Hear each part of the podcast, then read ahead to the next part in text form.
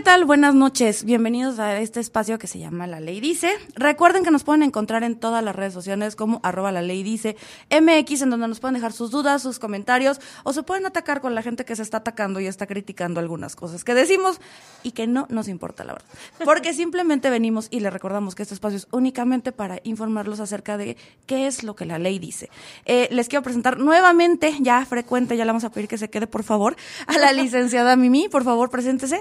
Hola, ¿qué tal? Buenas noches a todos. Un gusto volver a compartir espacio contigo. Mi nombre es Noemí Mariscal, licenciada en Derecho, parte de HSM Abogados y pues hoy estamos aquí para hablar de otro tema muy interesante y que creo que va a ayudar bastante a conocer todo el contexto de lo que la ley nos dice aquí en el estado de Oaxaca. Sí, miren, esta semana ya saben que nosotros abordamos temas que estén como en controversia. Yo sé que esta, este tema que voy a comentar a continuación solamente me van a entender la gente millennial, ni millennial, ¿eh? yo creo que centennial, para abajo, que están un poquito más involucrados en estos temas de redes sociales. Les va el contexto. Resulta que todos, creo que todos, todos, ahí sí todos, conocemos, a esta influencer de las primeritas a nivel Whatever Tumor, fue de las que empezó. Eh, Ayuya. Yo ya tengo un hermano, Sergio, y Sergio se casa con una, pues, en ese entonces jovencita, Popoline. ¿Por qué todo esto es importante conocer el contexto? Porque es importante saber el nivel de presión, inmediatez con la que esta familia vive. Todos sabemos que eh, Yuya respira y se vuelve tendencia. Entonces, sobre todo el, su, entorno familiar que a veces elige y a veces no estar en esto, pues sí, sí recibe esa presión por gusto o por necesidad o por, por rebote, por... Sí, como reflejo, ¿no? Exactamente. Entonces, Pau Polain, ¿qué pasa con ella? Se casa con el, con el hermano, me parece que tenían más de cinco años, ahí sí, ya no me acuerdo bien la fecha, es cinco o diez años juntos con su pareja, ya casados, ya buscando, este, ni siquiera se va a tocar ahorita el tema de, es que ella le hizo a Yuya, es que eso ya es muy aparte, no se ha comprobado, y al final del día son familia, y qué familia no se pelea de vez en cuando. Entonces, viene el tema de, lo más reciente es esta pareja, eh, Sergio y Paul, tienen problemas para concebir bebés se van a tratamientos, hacen incluso un canal en YouTube dedicado a, a buscar este tener un bebé, tener un, tener a sus hijos, ¿no? Ella queda embarazada en 2021 y desafortunadamente para noviembre del 2021 ella pierde a sus gemelos. Eran dos bebitos que, que, que no pudieron terminar este eh, pues el, proceso, ¿no? Porque eran siete mesinos además, ella tuvo unos temas de infección en los riñones. La cosa es que justo, o sea, vienes de luchar tanto para pues este, este desafortunado resultado, ¿no? Ellos a través han dicho, ¿no? Repito, todo esto es chismecito para que mi gente no se me ataque. sí, todo es a través de redes. Exactamente, es lo que, lo que, esto no es lo que la ley dice, esto es lo que los chismes dicen. Pero dicen, justamente, ella pierde a sus bebés, ellos dos intentan como pareja mantenerse juntos, incluso ya hablaban de, de, buscar otro bebito, de volverse a someter a tratamientos. E, ella, la, y eso sí es visible, eso sí no es solo chismecito. Ella en redes sociales cada vez se veía un poquito más demacrada, obviamente triste, obviamente es un proceso. Eh, y todo esto lleva a que en enero, finales de diciembre, principios de enero de este año, la familia de ella, de Pau, eh, decidiera internarla sin el consentimiento, aviso, notificación del esposo, decían internar a, a, Pau en una clínica de, rehabilitación, me parece, un centro psiquiátrico. Así es, y incluso él también dice, órale, si eso es lo que quieren para que estemos juntos todavía, yo también me interno. Sí. La liberan hace unos días y ella rompe relación con su familia materna. Aquí es donde empiezan todas mis dudas, licenciada. Sí. Y que por qué se lo mandé, que yo dije, a ver, esto aquí no me está cuadrando. ¿Qué tan legal es o qué no, no? Exactamente. ¿Por qué? Porque obviamente alegan, por un lado, que el esposo es no, yo tengo derecho de, ser quien lo haga, no de quien lo diga. Sí. Y por otra parte, la familia es no, cállate, o sea, tú también estás mal, entonces los que tenemos derecho somos nosotros. Sí. Entonces, ahora sí, desarrolleme, licenciada. ¿Qué es lo que la ley dice? ¿Qué pasa? Estoy bien preocupada. lo, lo primero aquí es que hay que entender que cuando una persona vive un trastorno este, a nivel psiquiátrico, pues una debe de estar en tratamiento y dos, diagnosticada, ¿no? Y cuando ya existe un diagnóstico real, porque hasta donde tengo entendido la familia alegaba que pues esta chica estaba viviendo un periodo de depresión muy profunda, nivel de trauma es... Digo, yo no, este, no me lo imagino y no se lo deseo a nadie, pero en definitiva, esto era lo que la familia decía. Oye, ella está en un periodo de depresión profunda y por lo tanto requiere que nosotros sustituyamos su voluntad y en contra de su voluntad inclusive le internemos en un centro psiquiátrico para que ella esté bien. ¿Cuál es uno de los muchos problemas que yo noto aquí? Primero, no hay un diagnóstico certero. O sea, aunque la familia dice, somos una familia de especialistas en el área de la salud, no hay realmente alguien que diga, ¿sabes qué? Fue con tal médico psiquiatra, con tal cédula profesional y él la diagnosticó con un, no sé, se me ocurre, un trastorno de depresión mayor, ¿no? Porque además justamente quienes trabajan o laboran en el área de la salud sabrán, tú no puedes diagnosticar a tu familiar y menos en un tema psiquiátrico. Claro, algo tan delicado, ¿no? Y una persona que ya está diagnosticada con este trastorno o con un trastorno de personalidad entra dentro de una clasificación que eh, pues básicamente se llama eh, una discapacidad psicosocial. ¿Por qué es una discapacidad psicosocial? Porque de alguna u otra manera nos limita en el actuar o en el pertenecer a la sociedad, ¿no? Este es un tema pues no reciente, porque digo, las personas con discapacidad han existido a lo largo de toda la historia, pero sin embargo, lo que sí es reciente es que ahora abordemos estos temas de salud mental desde un punto, eh, un punto de vista en el cual decimos, ¿sabes qué? Sí existe una discapacidad, ¿no? Pero el que exista una discapacidad no implica que la persona deje de tener derechos o deje de gozar de capacidad jurídica, que esa es una situación bien interesante aquí porque lo que decíamos es, la familia está sustituyendo tu voluntad, ¿no? ¿Y qué es lo que sucede aquí en el estado de Oaxaca? Porque quiero aterrizarlo a, nuestro contexto, ¿no? A, Oaxaca, en donde vivimos. Y la realidad es que en el Código Civil para nuestro estado sí existe una figura jurídica que se llama juicio de interdicción, ¿sale? Que hasta donde se tenía Ah, claro, yo sí he escuchado eso, perdón que lo interrumpa. Justamente el estado, eh, estado de interdicción, perdón. Sí, exactamente. Eh, pero se tenía, creo que antes contemplado como personas que ya nacían o que o cuyo cuya condición era evidente o notoria, ¿no? Sí. Y es justo lo que me está diciendo, ¿no? O sea, lo que entiendo es en días recientes o bueno, en, en, en menos tiempo, hace poco tiempo, mejor dicho, ya es donde alguien que por un trauma, por una por cualquier tipo de cuestión no puede tener sus capacidades, donde incluso podrían entrar, y que ya hemos hablado de este tema, del tema de testamentos y cosas por el estilo, donde entra una persona con demencia senil, una persona con Alzheimer o cosas por el estilo. Estos entonces ya entran, yo no nada más son los que nacen, sino también quienes por pues, sígame contando. Ándale, mira, de hecho, o sea, el Código Civil para el Estado de Oaxaca sí nos habla sobre qué debemos de entender por discapacidad, ¿no? Y nos dice sobre las limitaciones, justamente lo que me decías, ¿no? Sobre alguien que nace o alguien que adquiere esta discapacidad. Entonces, aquí no importa si naciste con ella, que es una limitación física o, o mental, o por ejemplo, el trastorno senil que se adquiere, sino es indistinto, ¿sale? Este juicio fue diseñado en su momento porque también es una figura jurídica muy, muy vieja. Entonces, eh, hay que recordar que pues el derecho va cambiando, va evolucionando. Y esta figura en su momento fue diseñada para que aquellas personas que no tenían la capacidad de ejercer sus derechos en sociedad, pues pudieran ser sustituidas y protegidas de alguna manera por alguien de su confianza, ¿no? Pero ¿Qué es lo que pasa? Que no sé a ti, pero a mí me suena a que eso está violando varios derechos, ¿no? O sea, eh, de entrada, pues el derecho a la dignidad, a la libre autodeterminación, el derecho a ser tratado igual, a la, a la no discriminación. Entonces... Sí, ¿dónde queda la igualdad ante la justicia? Exactamente. Entonces, estás empezando a, a catalogar personas como de primera, segunda clase, o sea, ¿sabes?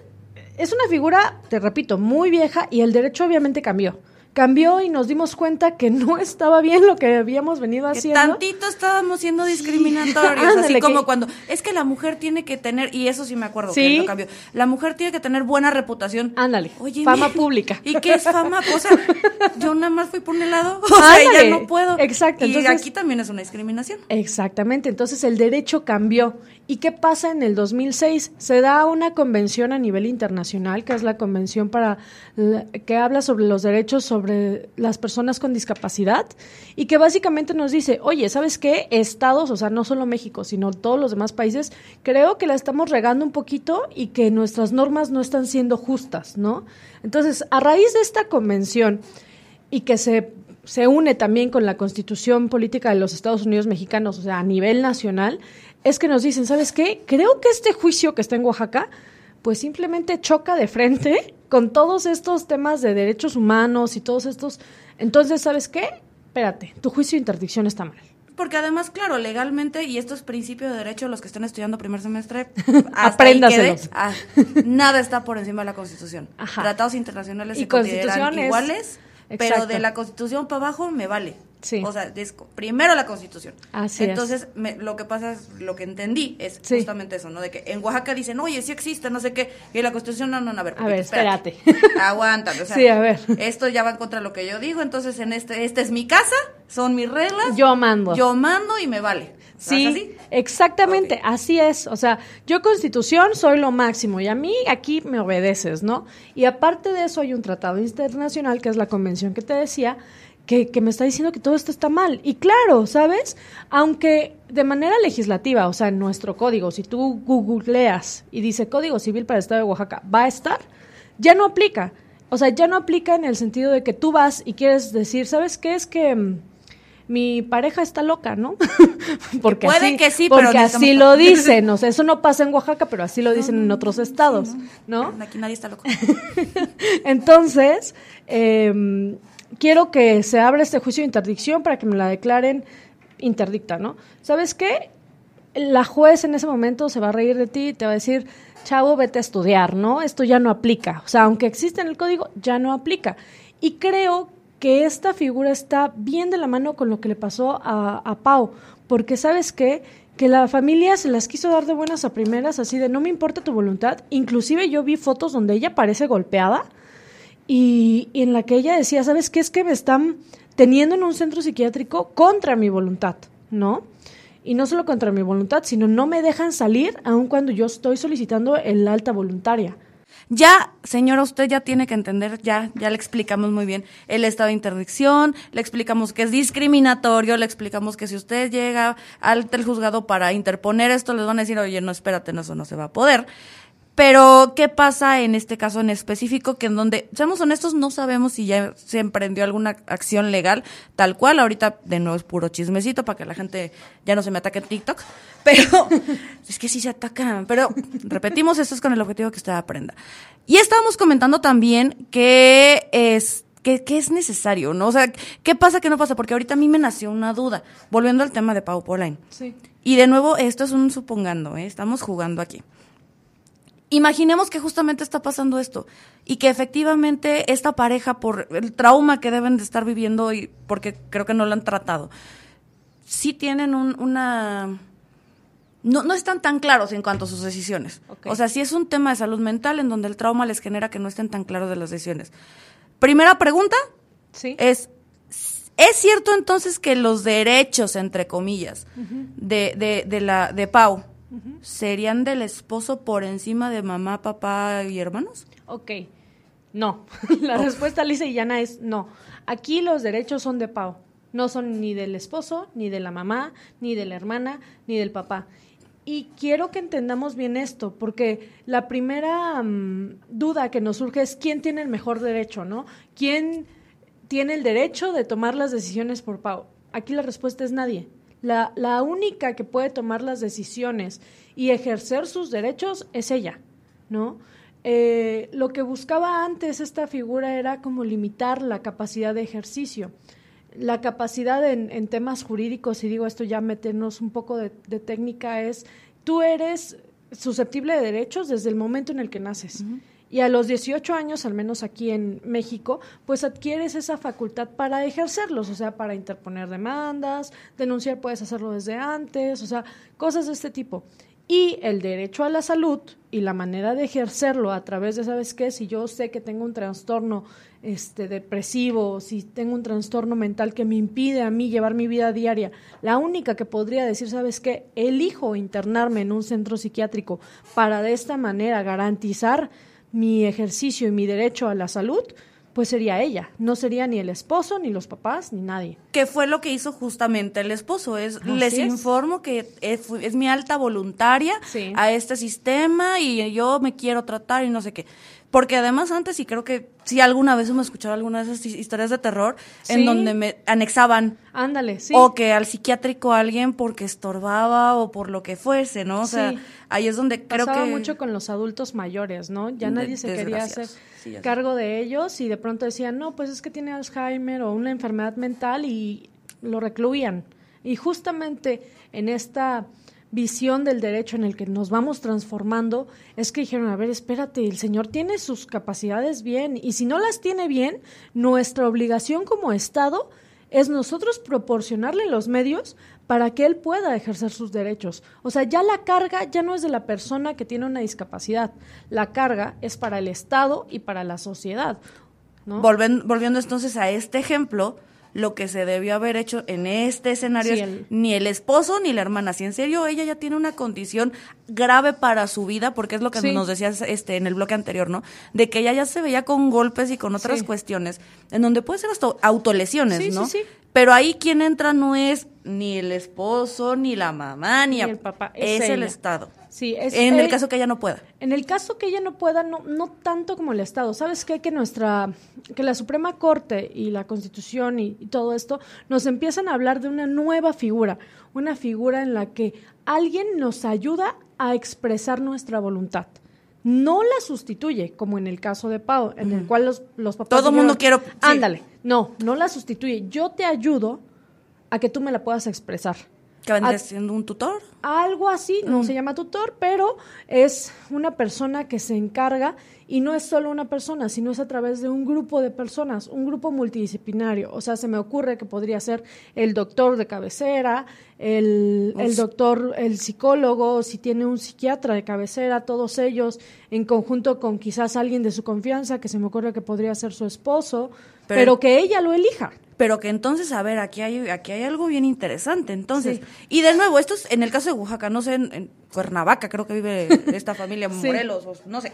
Estamos hablando que entonces aquí podría estar en problemas legales. Sí. Hasta la institución que la obligó, de nuevo chisme, que la obligó a, a, quedarse. De hecho, algo que a mí me, me llamaba mucho la atención de esto y que, y que todo el mundo está abordando como desde, ay, pobrecita, o qué bueno que la familia intervino, es, a ver, a ver, espérense, se les está pasando por alto a todos que este grupo de personas cometió un delito. Secuestro, punto. El, el delito de, la de privación ilegal de la, de la libertad, o sea. Secuestro. Se escucha muy bonito así, pero la secuestraron. Prácticamente, o sea, tiene sus diferencias jurídicas, pero... Sí, no es lo mismo que lleguen en una camioneta y te pongan algo... Exactamente, pero la realidad es que ella estuvo privada de su libertad en contra de su voluntad y que eso es un delito. Entonces, ella con la mano en la cintura, lejos de romper toda relación con su familia, este papá, mamá, hermanas, puede ir y denunciar, ¿sabes? Porque aparte tengo entendido que la llevaron con lujo de violencia, o sea, creo que inclusive amagaron al esposo con un arma. Entonces, estás hablando de la configuración de varios delitos. Estamos pasando por alto que esta familia incurrió en varios delitos en su afán de querer ayudarla, ¿no? Y que es bien importante entender que una cosa es que tú quieras ayudar a tu hija o a tu hijo o, a la persona que tú quieres y otra muy distinta que por suplantar su voluntad tú incurras en un delito. Porque además y para colmo de las desgracias, la familia es quien, quien la recluye, quien la mete en este centro de, psiquiátrico. Y además lo último que leí, ahí sí anoche antes de venirme al programa, fue que además ahora le están reclamando al marido de, oye, es que no has ido a pagarlo de la clínica. Sí. Y es como, a ver, ¿qué? O sea, la secuestran, yo pago ustedes. Exacto, Está como muy raro, porque justamente cuando ya lo expones así, es la, o sea, la clínica y la familia la secuestran, porque también yo creo que sí hay clínicas que han de haber dicho, ah, sí, claro, su mami vino y nos dijo que no saliera, entonces aquí se va, oye, pues estás hablando de una también, multa. También la clínica está incurriendo en responsabilidades no solo penales, sino también administrativas, porque se rigen bajo ciertos reglamentos. Digo, independientemente que si fue una clínica privada o pública, de la manera en la que haya sido, oye, ¿sabes qué? Aquí hay un reglamento claro, que dice... Hay un reglamento que dice que tú como centro psiquiátrico no puedes tener pacientes recluidos en contra de su voluntad. Sí, así como creo que cualquiera que nos pueda estar escuchando, que tenga algún emprendimiento, algún negocio, sabe, oye, no es lo mismo los reglamentos o lo que te piden para abrir un restaurante, para abrir algo con alcohol, que te, para una tiendita, todas las cosas tienen sus especificaciones, aunque público o privado, obviamente. Y justo, y justo lo que decías, como de, a ver, tú sabías que no la podías tener contra la voluntad de ella de la persona de Pau en este caso, ¿no? De, de, de la mujer adulta con pleno ejercicio de sus derechos. Entonces, aquí, en este supuesto, de nuevo, es un supuesto que todos estamos aquí pensando de que esto que nos cuentan las redes es real. Es, en este escenario, es, si ella quisiera, es denuncia, de, de, nuevo, ¿cuál es denuncia y cuál es demanda? bueno, la denuncia es cuando nosotros hacemos del conocimiento de una autoridad que se cometió un delito. Entonces, la denuncia usualmente la usamos en materia penal y las demandas son en otro tipo de materias y es cuando nosotros accionamos el, el órgano del Estado y ejercemos nuestros derechos.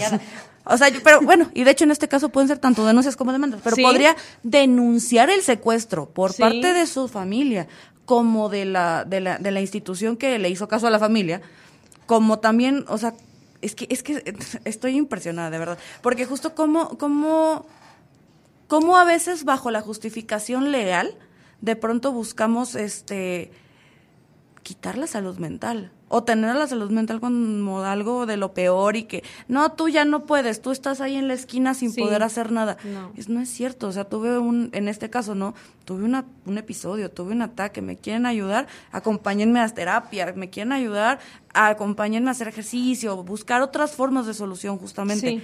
no me quiten mis derechos. Exactamente. Y es que esa es la línea delgadita entre quiero ayudarte y estoy cometiendo un delito o estoy incurriendo en una falta a la ley. ¿sabes? Y te, te, repito, o sea, a mí me llamaba la atención que en, redes sociales, en todos los medios, están pasando por alto esto. O sea, ellos privaron de la libertad a, a, la señora, la llevaron con lujo de violencia, amagaron al esposo. Yo no sé si el arma que con la que amenazaban al esposo tienen el permiso de portarla. O sea, estás hablando de delito tras delito tras, delito, ¿no?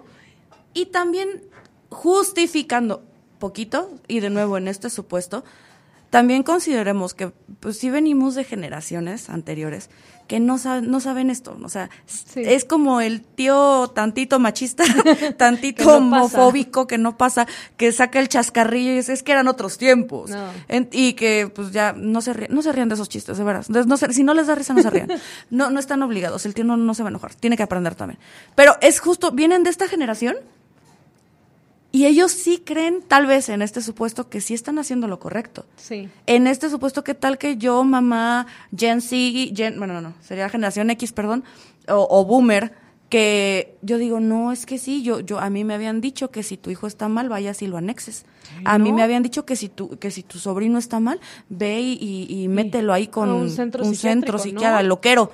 Claro. Y Entonces, justo también, si de allá afuera justamente está escuchando a alguien que tenga alguna situación que diga, ay, no es que de veras mi hijo ya está loco, mi hija ya, ya de veras ya voy a anexarlo, no sé qué, primero platiquen, primero comenten, oigan el on, que el del fondo, perdón, eh, creo, me parece que en Oaxaca, y estoy casi segura que hay instituciones con ayuda psicológica y psiquiátrica gratuita a la que se pueden acercar, porque por supuesto que van a encontrar 20 mil lugares, estas historias terroríficas, donde se pintan como instituciones privadas y que van a ayudar a tu, a tu familiar y, no Muchas veces ni siquiera están reguladas, ¿eh? O sea, muchas veces las mismas instituciones están incurriendo en delitos y están diciendo, ay, sí, tráemelo y aquí va a estar muy bien, y la realidad es que no. O sea, por donde se le busque, licenciado, entonces llegamos a la conclusión que la secuestraron. Esto fue un delito y simple y sencillamente usted también allá afuera tenga esta, este, esta noción muy, muy adentro de saber que no lo pueden meter a un anexo, ni un psiquiátrico, ni a nada contra su voluntad, y la familia que quiera ayudar a un familiar a poder salir de un tema de, de trauma o un episodio como estos, pues simplemente hay otros mecanismos, hay otro tipo de, de organismos, de informe, por favor infórmense. Ahí están los centros de integración juvenil, están el DIF, hay, hay muchas instituciones que gratuitamente les pueden ayudar a asesorar con información real.